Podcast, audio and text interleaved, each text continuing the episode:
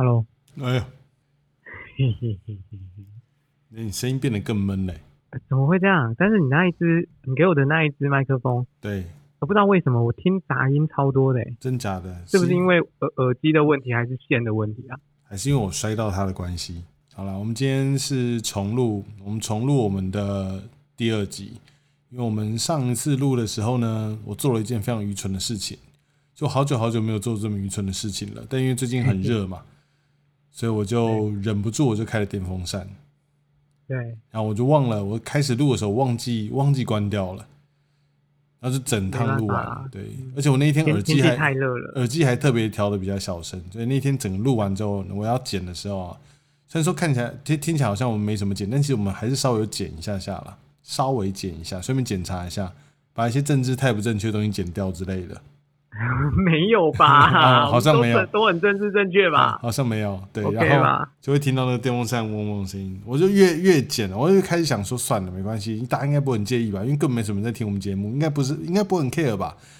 我听听觉得蛮，我自己我自己剪的时候，我听到都受不了，所以我就跟我就后来就悄悄的说，哎，哎我们我们我们再录一次，哎、我我觉得不会，而且现在夏天呢、搞不好大家就是很喜欢有电风扇的声音，听起来特别凉。听起来就特别有一种身临其境。你没有开电风扇，对啊你听到那个嗡嗡声，都觉得自己好像开了电风扇，对啊，哇，太太太赚了吧，对啊，体感体感温度直接降五度，太开心了吧。哇，好啦，凉快。那我们今天进入我们那个聊什么都 OK 的 EP 二。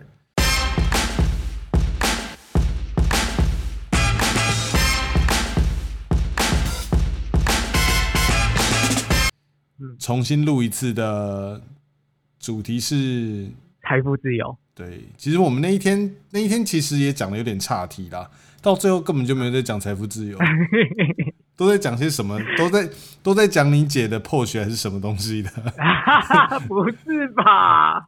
后面全部都聊到阶级，全部都纠结在于那个去维格接小孩子的家长都开什么 B N W 大七还是？对对对，然后呢，你一直说你姐都开 Porsche，然后我们就觉得财富自财富自由根本就是一个假议题，到底为什么聊这些东西呢？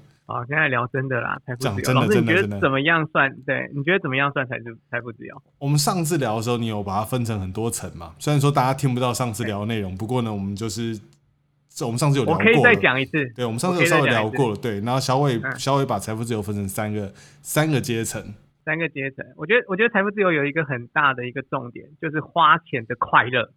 花钱的感觉，对，如果如果你把花钱的感觉这件事情考虑进去的话，最爽的就是你完全不用看价格就买东西嘛。你现在在哪个地方买东西，你完全不用看价格。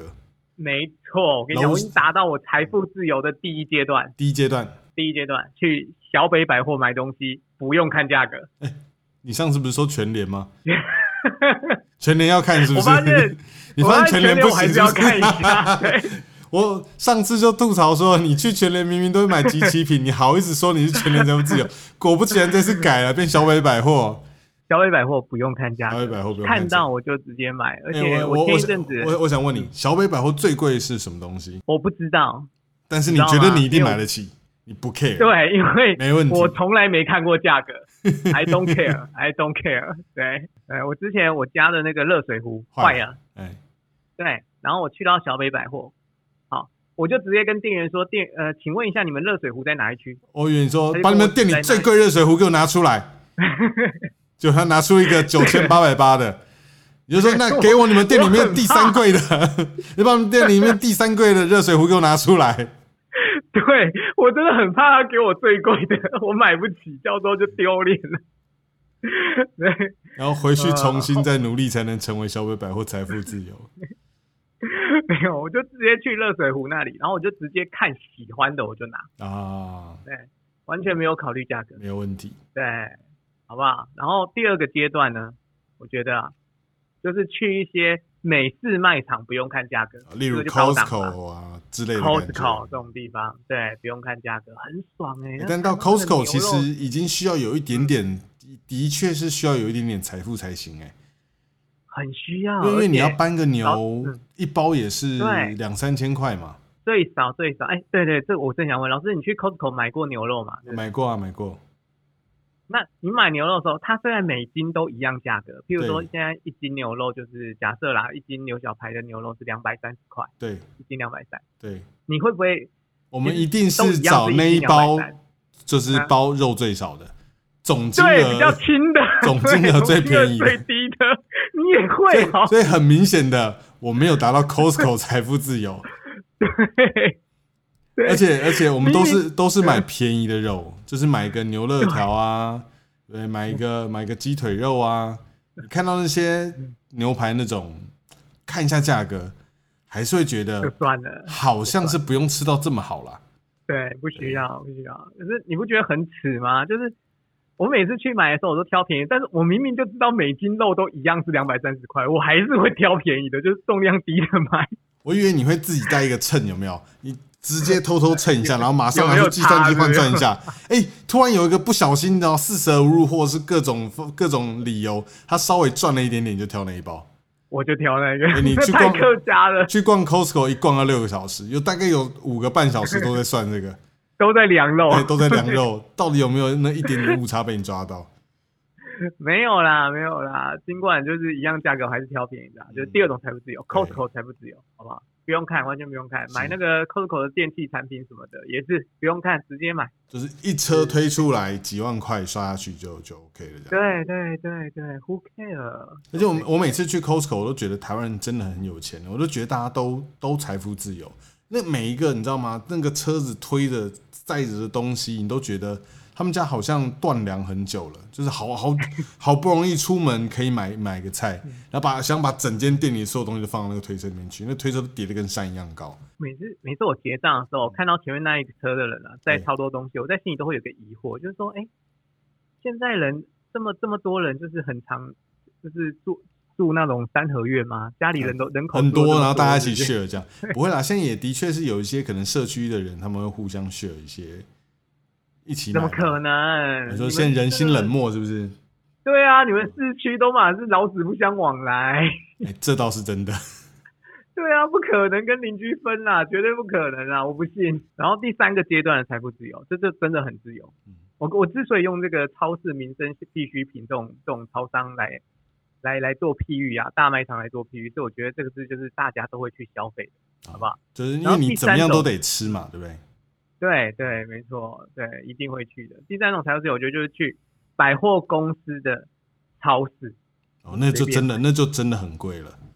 对，百货公司的超市不是真的不是一般人可以随便去想拿什么就拿什么的。很可怕，很可怕。你你有在百货公司的超市买过东西吗？我有买过一些东西，就是有一些东西是你真的在一般超市买不到的。你可能今天心血来潮想煮个饭，然后你可能就是上网看了一些国外的 YouTuber，然后他们就煮了一道菜，然后就哦这个东西好像很厉害，好像可以，好像可以试试看。哎，可是他偏偏就用了一些一些酱料，或者是用了一些东西，你是在一般的超市你就是买不到，你就是非得去像可能 Jason 啊之类那种比较高档一点的，然后会进很多国外食材的超市才买得到的，那个时候就会去。高档超市，对，高档超市才买得到的东西。对，那个就真的是财富自由了，嗯完全。那你知道这种高档的超市也是会有集齐品的时间点吗？我不知道嘞、欸其实也是有的，像像那个 Jason 嗯这种超市啊，就是这种这种比较贵的超市啊，它还是啊有一些，尤其是生鲜类的东西，它在就是嗯一定的时间点，它一样会有折价的那个标签，而且呢，那个折的价格也是折的很低。赞哦！说我有买过那种牛排肉嘛，就看起来真的很高级的牛排肉，它就是在他可能好像剩不到半价之类的情况下去买的，我下次一定要去 买那个可以考虑改蹲点试试看。是的。对对对，机器品，机器品，让大家见识一下，我也是有财富自由的时刻。因为小伟已经快要把全年给破关了，他随时都会在群主告诉我们：“ 哎、大家注意哦，现在时间到了，那个蛋糕要打折了。全年的机器品，我跟你讲，我我就靠全年的机器品活到现在，好不好？很优秀啊，很优秀啊！他只要全年只要到下午四点，好，当天到期的东西全部都会六折，跟大家小撇步，全部都六折。对我最常买的东西就是那个像牛五花、猪五花，那个六折打折下来，还是扣那个比 Costco 还要便宜一半啊！爽你这样会不会以后每天晚上四啊，每天傍晚四点的时候，全年就挤着一堆我们的观众，然然后大家就、哎 在那个地方突然觉得，哎、好像彼此都有一点认识的感觉。没有啦，这应该已经很多人知道了啦，很难的啦。嗯，那你觉得，老师，你觉得要怎么样才能达到财富自由？你有想过这件事情？我在最早接触到财富自由这个名词的时候啊，那时候并觉得跟我没有太大的关联，因为很多人在讲到财富自由的时候啊，他们提到的想法都是说，哎、我我想要退我我想要退休嘛，我想要提前退休，那我要靠着一些被动收入，然后呢，我可以提早的让我自己有办法退休。没错，但。我那时候想说，所以呢，我需要的就是要去思考这件事情的前提就是我想要退休嘛。对，对，可是我好像没有想要退休，所以我就觉得这事情好像跟我们有什么太大的关系。你有病是不是？你是不是有病啊？我就想要，我就想要工作到人生的尽头。我我我跟你讲，我我从小到大认识这么多人，好不好？我以前也是做业务的，是认识的人，我觉得对对对，应该比一般人还要多很多呃对。肯定的，肯定的。对对对，我跟你讲，我从来没有遇过任何一个人是不想退休的。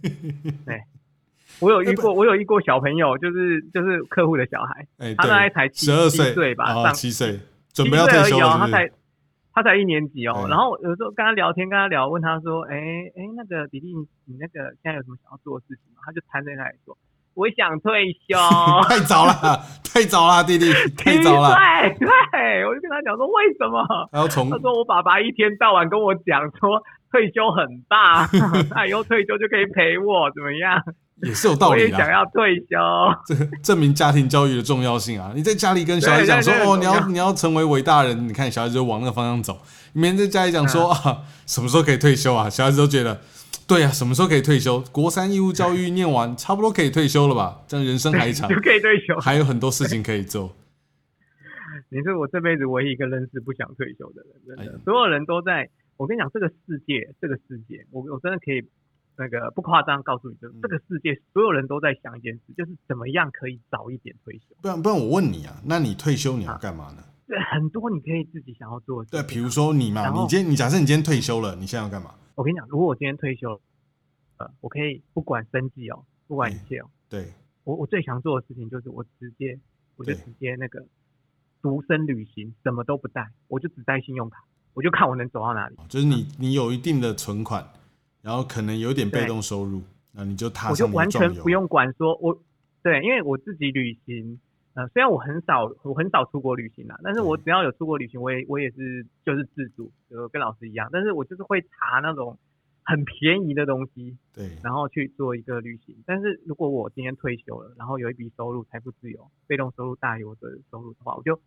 我就直接带信用卡我就出发，哎去哪我就刷，我就刷，我就刷。哎我跟你讲，我跟你讲啊，我觉得你可以打消这个念头，哎，为什么？因为你连去花莲都水土不服啊，但是很奇怪，哎很奇怪？很奇怪，很奇怪，怎么样嘿，？就是就是舒适度。你去去花莲的水土不不服，舒适度会让我感受到就是很想回家。你你去哎你去金门呢，也是第二天就跟我吵着要回家了，对，因为开始狂拉，对，那真的拉的很夸张。所以你确定你，你确定你要去旅行吗？我跟你讲，我去北海道也是第二天就开始拉，我去五天拉了四天，你你没有办你没有办法离开西台湾呢。我我们之后 我们怕。我们之后要去台南嘛，对不对？你会不会到嘉义就撑不住了？我很担心啊，我很担心啊。而且我觉得你范围有越来越越来越往苗栗限缩的感觉，你就好像你在苗栗开了一个什么领域一样，你一出一出国就会有种不自在的感觉。对，你每一次来每一次来台北拍片，你知道吗？你最常跟我讲一句话就是：“哎、老师差不多，我我可能想要早点回去。然后说我要回家。对，不是我去台北拍片之所以要回家，原因是因为塞车真的很痛苦啊但。我觉得你 always 对都归心似箭啊。那你你除了旅行之外，你还有你还有别的事情想做吗？因为我觉得你不会去旅行、哎、会啦，你不会，你会去拉肚子而已啊！你那个 你旅游旅行啊，会啦，还是会啦。哦，除除了呃啊，譬如说，我还有一件事情也很想做，对，就是我要去那个那个叫什么玩具城哦。现在还有这种地方吗？你说迪士尼那种吗？还是还是那种有球池的那种地方？你要去跟小孩子 玩球池是吗？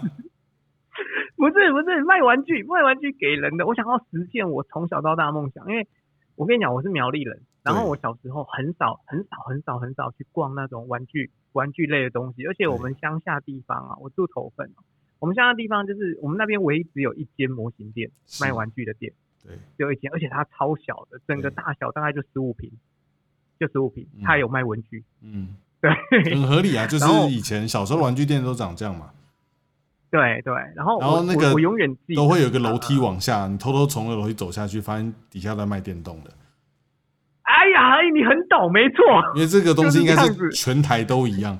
然后呢，那个就违法了嘛。那时候因为像台北是不行啦，因为台北那时候在陈水扁时期都被扫了嘛，所以那个哦电动那个都是不能够，这就是它都会放在地下室，然后还有桌游也会放在地下室，然后你就可以下去，然后就可以嗯就比如说跟老板一个小时多少钱，就可以在下面打电动。啊哦，我以为只有我们苗栗是这样、欸，全台湾应该都是这样子。。哦，然后那个时候我比较，我我比较觉得就是有很很有印象，就是我爸第一次带我去玩具反斗城，那好像是我十二岁的时候，以前有一个叫做玩具反斗城的东西，你知道吗哎，现在还有，？Shopping Mall，现在还有现在还有，对玩具反斗城来了，啊不用，我就知道，我就知道你要唱你也喜，欢，我也喜欢，大家都喜欢这里的玩具，棒棒棒，花样特别多，嘿嘿，就是那个地方，好，好，就是那个地方。就是那个地方。然后我那时候就从小到大一直看广告，一直看广告，从大概八岁吧 被开始洗看那个脑了是不是？对，但是我从来没有去过，而且我在我上国中之前，我应该都没有去过其他县市。啊，好啦，我们家务农啊，我们家没什么假日，你下次来我带你去了。我去过了，你我去过了？你去过是不是？我去过了哦，对，那不错啊。，你人生没有缺憾嘞。然后还没我还没讲完啦，可恶那！不是重点我这故事有点长。哦太长了？国一的时候，可以说到三十个字很难啦，啊你国让我讲完。国一怎么样了？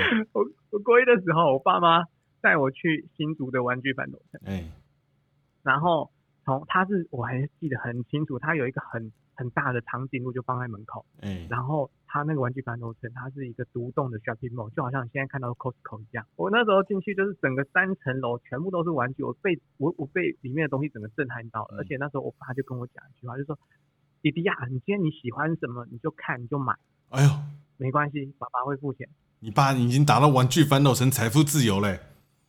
对他讲是这样讲，可是 然后你拿了十个，然后一个一个被他放回去，是不是？哎，我觉得这个东西 好像不是那么需要，然后就先放回去。对，哎，这个跟这个有点像吧？再把这个放回去。对，就不会。最后走出去的时候呢就是，只有两张贴纸没有没有那么惨，没有那么惨。我还记得我买什么，啊我买印有那个那个时候最流行的是魔神王，的贴纸，魔神王不是模型啊毛，模式魔神王龙王星龙神号，啊你应该知道吧？魔神魔神王，我是不太知道啦。你该不会是说肩膀上有爪子的那个东西吧？对对对对对对对对对，还有那个魔动王、地动王、风动王、火动王，那个魔动王，对嗯，魔动王你知道吧？我不是不太清楚。啦你该你你该不会是说那个水的那个要在水面上用陀螺才叫得出来的吧？对对对对对对对对对对。那他的魔动王，别别别别别别呜霹雳魔动魔动王，呜呜呜，有印象了吧？哎、不过我蛮意外的是，嗯你知道它叫魔动王哎、因为台湾的翻译是大无敌，真的吗？但它正确的正确的翻译应该是魔动王啊。是魔动王早期的那个动画，台湾在连载的时候被好像叫做大无敌吧。太 Anyway，久了反正这个不是今天要讨论的部分。不重要，而且现在提也没有人知道。对不好对，而且这个再讲下去就会透露出到底有多宅，所以我们就先 skip 掉这个话题。好，keep 掉。我最最重要的是，就是我那时候我爸跟我讲说什么都可以买，然后我就看了那个魔动王跟那个魔神王这两个的这两个的模型嗯，然后我记得很清楚哦，一盒一盒大概要一千两百块，哦，这么贵哦，哦，那很大只的欸，在那个年代很代，大只的，没有很久啦，哦大概就十年前的事情。我国中的时候，你国中的话就是大概三十年前，嗯嗯，总总而言之呢，我就是看了那两个的价格之后，我就决定我最后买什么知道吗？我买魔动王跟雷神王的电板。那有比贴纸好吗？我就问，那有比贴纸好吗？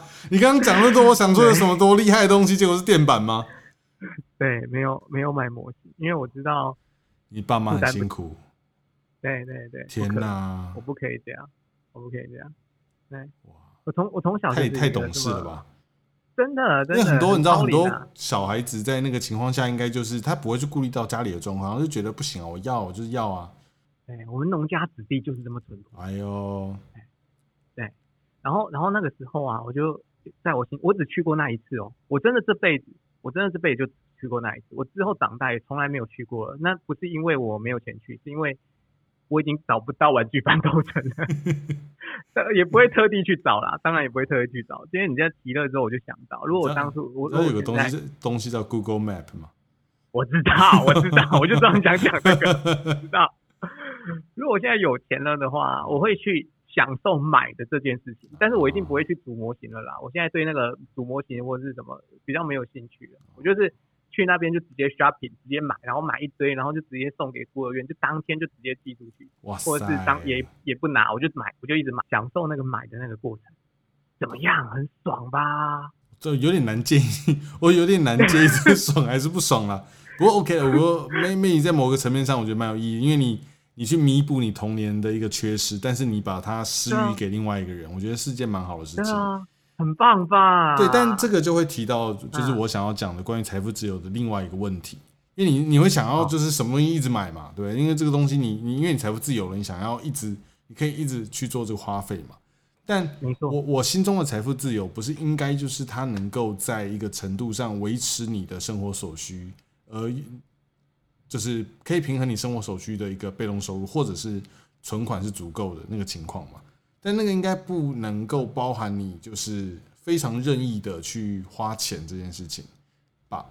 哦哦，你的意思是说，今天没有必要买，我没有必要去玩具反斗城买到宝，就不用去嘛，因为那就不是必要的啊、我我觉得我们在讨论财富自由的时候，我觉得有两件事情，一个就是呃，你你这个财你所谓你定义中的财富自由，是不是要是不是要一个你合理可以达到的状况？如果要是一个正常人可以做到的状况，那你就算是财富自由，它一定不会是一个你知道吗？像就像发财一样的，就是有无限的无限的啊，钱可以让你花费。啊那另外一种就是非常非常多钱嘛，就像我前阵子，因为我们要讲这个主题，我稍微看了一些网络上可能 YouTube 上面提到财富自由的一些影片，那其中就有看到一个影片，就是他访谈问一些路人，对，那那些路人的那些路人回答的内容都是说，那可能主持人问他说，你觉得你要多少钱才能财富自由？他说，哦，可能身上有几个亿我才财富自由。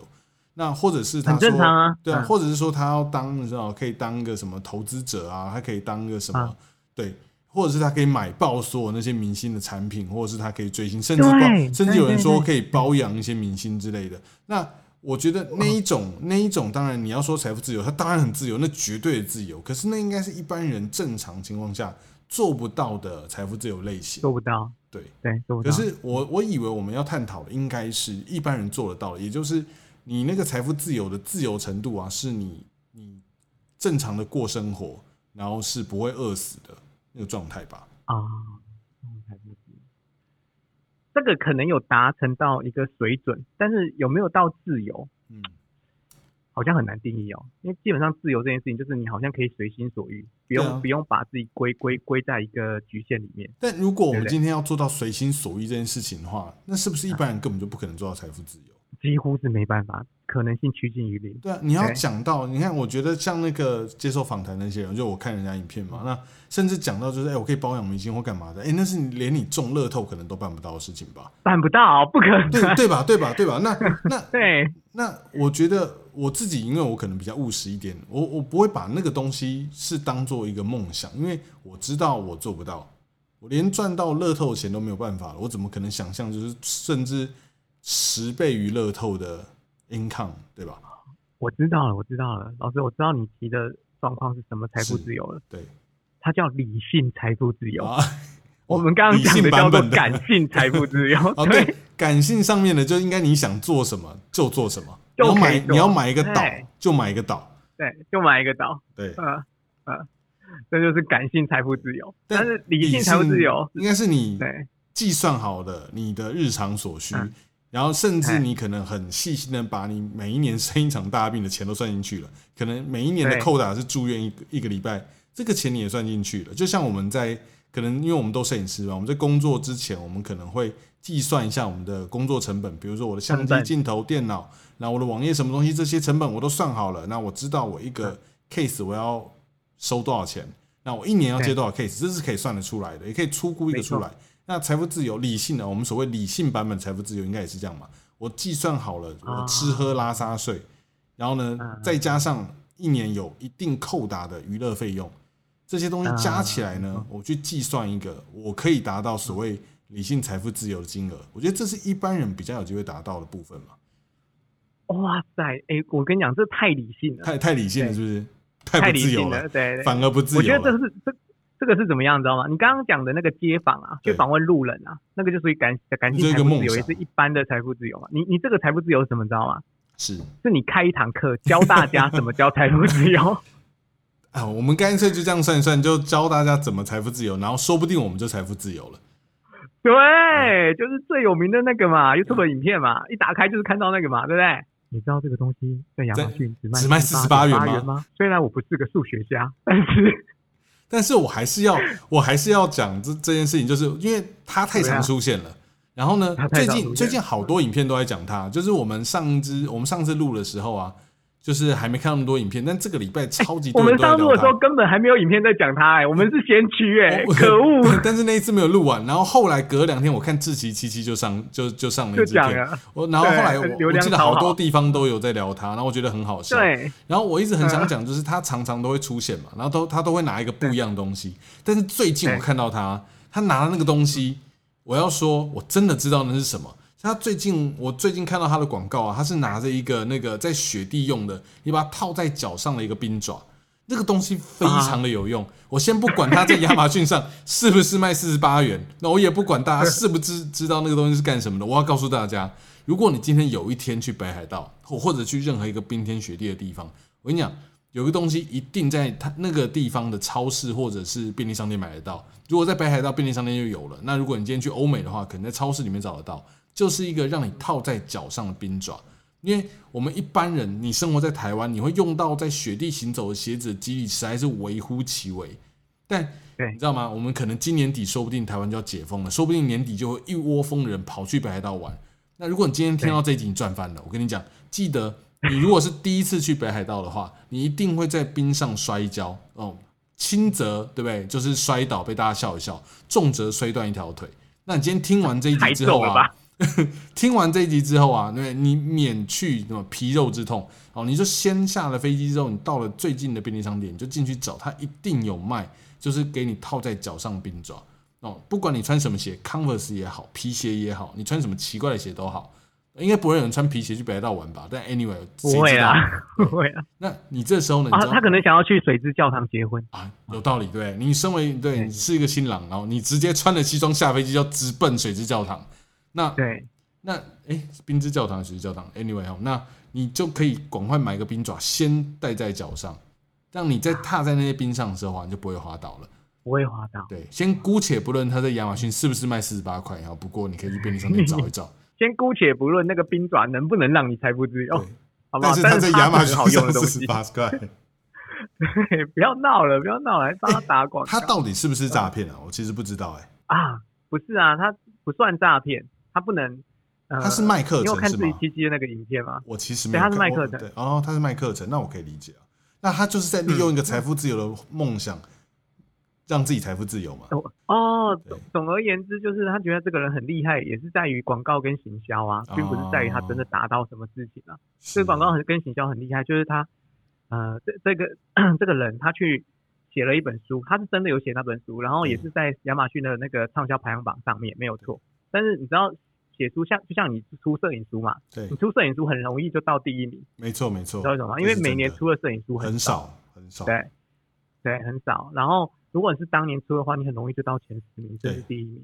我我对当时有所以挤到我的我自己的摄影书两本，当时在博客来排行榜在在摄影书的类别好像都有冲到第一名对过，一定有啊然后！你就要赶快把那个东西截图截下来，然后就发在你的线动上，大家对觉得哇卖的太好了吧啊？殊不知，对，殊不知对，对，其实没有那么你也。你也很会广告行销哎、殊不知我我讲实在的，如果如果你今天是那种什么名人传名名人传记啊，或者是什么，就是像什么陶晶莹会出自己的自传啊什么之类的，那根本就吊打一般的其他书籍，你知道吗？就是他很厉害的地方，就是他很懂行销，他出了一个很冷、很冷门类别的书，然后把它他要放到亚马逊上卖抢那个类别的前几名，第一名，对，哦合理啊，合理。没错，这这个这个就跟那个你知道吗？我我就跟大家讲，这是不能公开的秘密啊，没有啦，其实大家都知道。就如果你今天去嗯投一些摄影比赛啊，你很想要拿奖，你想要有机会被介绍啊、被报道啊，你知道怎么做吗？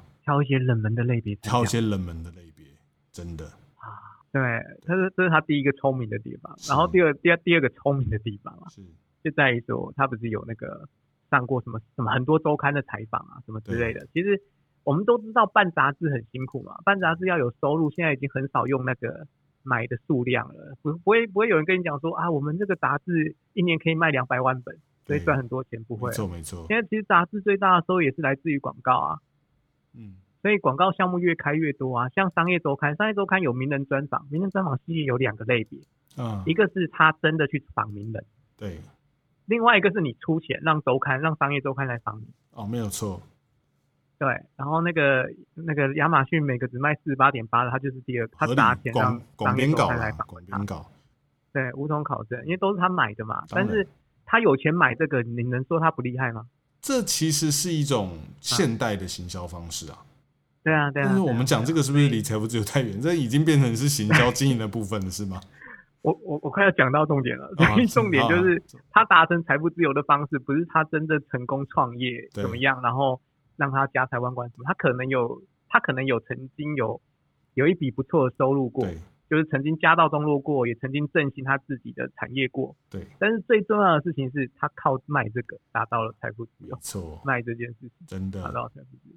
他把他把这一整套东西变成了他要成为财富自由的一把钥匙。一个对，没有错。然后，而且我发现啊，尤其是最近这十年来吧，嗯我觉得十年来，大概我三十岁之后，我三十岁之前，我觉得我还比较少看到这种东西。我三十岁之前看听到的那种自我培养、成长过程、嗯，自我成长的训练营啊什么之类，我只听过卡内基，还有那啊个，对对对，还有哎，另外一个叫什么忘记了，也是那个瑞士的什么，也是一个团体，反正就是比较有名的。是可是我三十岁之后，直销那些不算哦，直销那些不算。三十岁之后就是哇塞，这种团体就哗哗出来了欸，非常非常的多我。真的觉得对，非常非常的多哎，我真的觉得就是除了团体之外，像刚刚那我们讲的亚马逊个人的，这很多人都在卖，就是找到找到一个 key 一个 key 一个关键点，就是要达到是财富自由最大的关键就是什么？你可以教人家 达教到财富自由就可以达到财富自由，教人家怎么变成财富自由，你自己就会财富自由了。你自己就会财富自由了。所以你打开那些线上课程，然后只要再教你怎么变嗯成财富自由那个人，他可能都财富自由了。对，他就而且他就是靠卖你这个财富自由的。所以，我们今天找到了一个可以达到财富自由的方法，就是你去教别人怎么达到财富自由。对，就教别人怎么达到财富自由，然后把它弄成一个系列有系统的课程，你就可以达到财富自由，真的，认真的。就像我以前在银行上班嘛，嗯，是。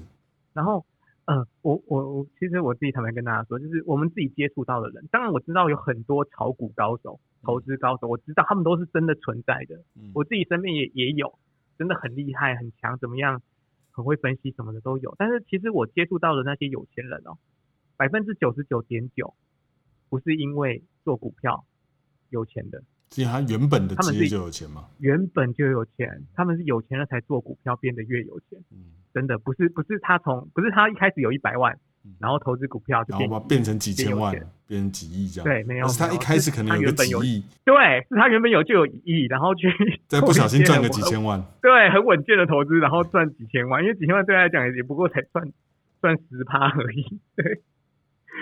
对，是这样的一个形式颠倒。那财富自由，我觉得哇，跟我以前看到的一个情况其实是相符的呢。就叫人家财富自由，就变成财富自由，不管你知道自己有没有财富自由，你只要能说出一套做法，能够成成功把这个事情带给其他人，你就财富自由。真的。对，但但我相我相我相信啦，其实很多这个课程，我们当然刚刚讲的有点开玩笑，就是好像说，哎，我好像好像搞得他们是在练财一样。但我相信一定有很多课程，它其实嗯它在分析的内容，也就算是经营管理的部分，或者是财务分配的部分，对，它一定有它的道理在，它一定还有它的一定有道理在。，一定有。对，只是说如果要达到你梦想的那种财富自由，可能会有点困难。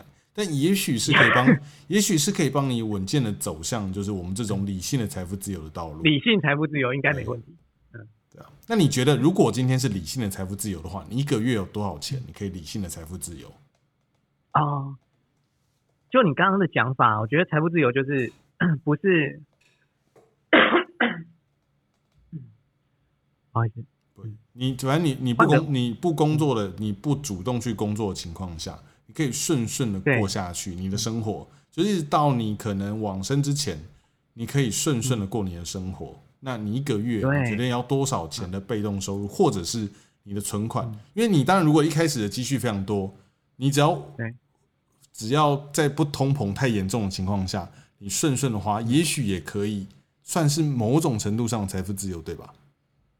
对那你觉得你一个月的花费大概会有多少？你可以做到这件事情我我觉得用年来算好不好？我觉得月有点太细，啊？年的话，我觉得大概就是五十万，应该可以，嗯，五十万。五十万的话，大概一个月四万，四万左右这样，对对对对，就是你还可以有一些钱，就是每个月呢可以出去玩，然后也也可以有点留一些奢侈品。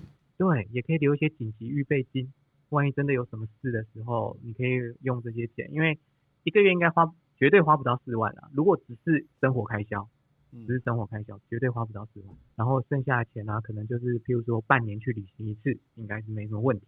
而且你家里还有田，财富自由你。还可以，你还可以种个田，所以花费感觉可以种田。又会再少一点。我跟你讲哦，我们家的田要是卖掉哦，是，你就财富自由了。自由了。我跟你讲，真的，因为如果你一个，你如果一个月，嗯，一年嘛，假设你一年花五十万，你觉得是很游刃有余，然后就可以过得自在的话，那你还可以再活多久啊？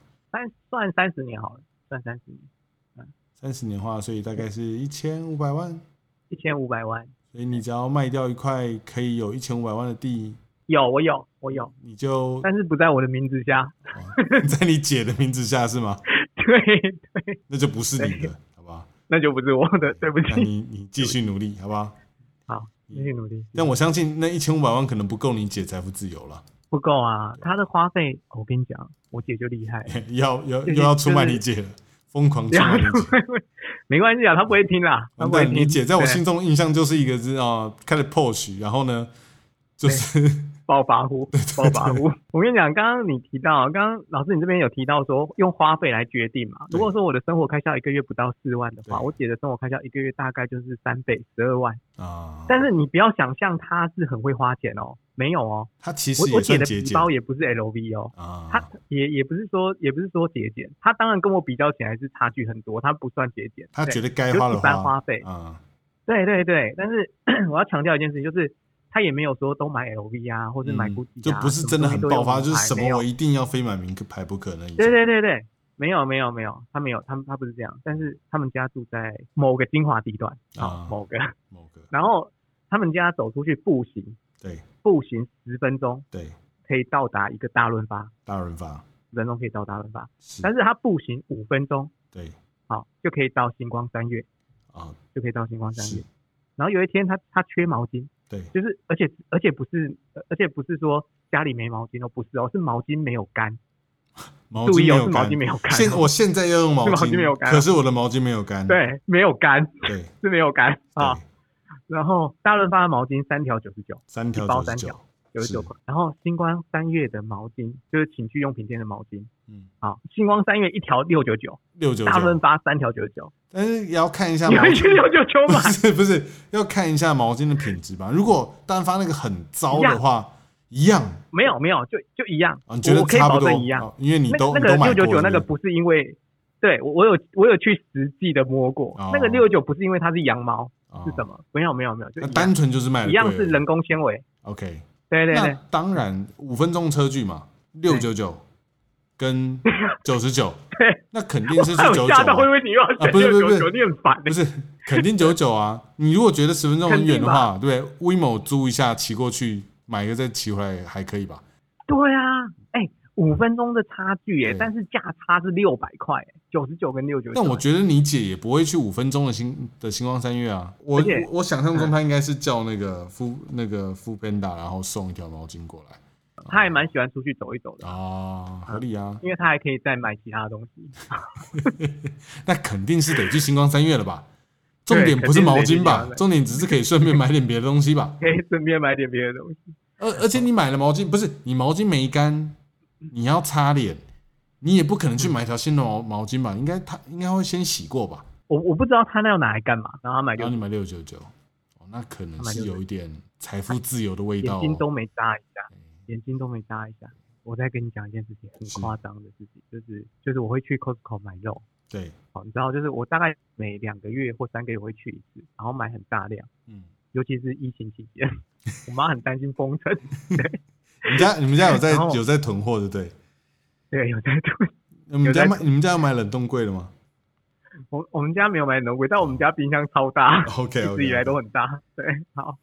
然后，然后呢，我去 Costco 买肉的时候啊，我我我有时候我会就是拿回家的时候会在家庭群组，我们会有一个家庭群组，应该很多人都有一个家庭群组吧，嗯 就是里面会有我爸爸、我妈妈、我姐姐跟我姐夫这样子，然后就会偷说，哎，我今天买肉多少钱啊？很便宜耶，这样子。嗯，然后你知道你知道我姐会跳出一句话说什么？Costco 的肉啊，Costco 肉对我们来说已经很贵了，对不对？对，但是有时候会有特价，比如说原本一斤那个牛肉是两百三，它特价变成一斤两百一，啊对减二十块这样。对，对我就会很很得意的说，哎，今天有特价这样。我姐就会默默的蹦出一句说，一斤两百一十块的肉可以吃吗？可以吃啦，可以吃，而且很好吃哎、徐姐姐可以吃啦，可以吃啊，没有很差？吧？可以吃吧？很很难想象吧？就这就回到我们之前讲的啊，你这对真正的有钱人来说，他今天买个生活日用品，他也是买名牌的、啊，不然为什么为什么 Prada 那些牌子要出一些拖鞋或什么的？